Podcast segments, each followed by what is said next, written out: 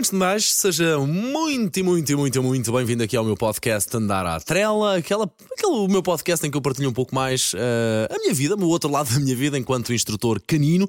E já agora agradeço também estar a ouvir um podcast da M80, temporada 2, episódio número 5, para falar sobre um comportamento que muitas vezes eu ouço que os meus alunos dizem que o cão está a dar, está a oferecer, acham piada, mas às vezes pode não ser assim uma brincadeira tão engraçada quanto isso. E a frase ou a questão é: O meu cão persegue a cauda, adora brincar com a cauda.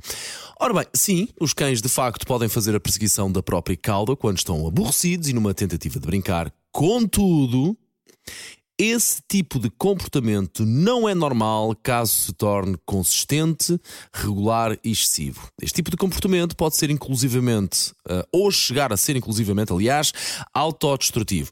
Este tipo de comportamento anormal, digo eu, pode ser um sinal de problemas de pele, por exemplo, parasitas, mas também pode ocorrer numa tentativa aliás, de obter atenção, ou até pode escalar para um comportamento compulsivo que interfere com as suas atividades normais. Uh, muitas vezes, ou uh, sim, muitas vezes isto é sinal de que o seu cão está a precisar de atividade física, mas sobretudo de atividade mental, ou seja, entreter aquela cabecinha. Lembre-se, eles também precisam de ocupar a cabeça e de serem estimulados cognitivamente. Ou seja, se o seu cão tem tempo a mais e atividade a menos, entre eventualmente vá a destruição da sua própria casa ou o seu cão se magoar a si próprio pode ser uma distância muito curta, portanto, vamos lá começar a fazer coisas com os nossos queridos animais de estimação, com os nossos queridos cães, porque eles merecem.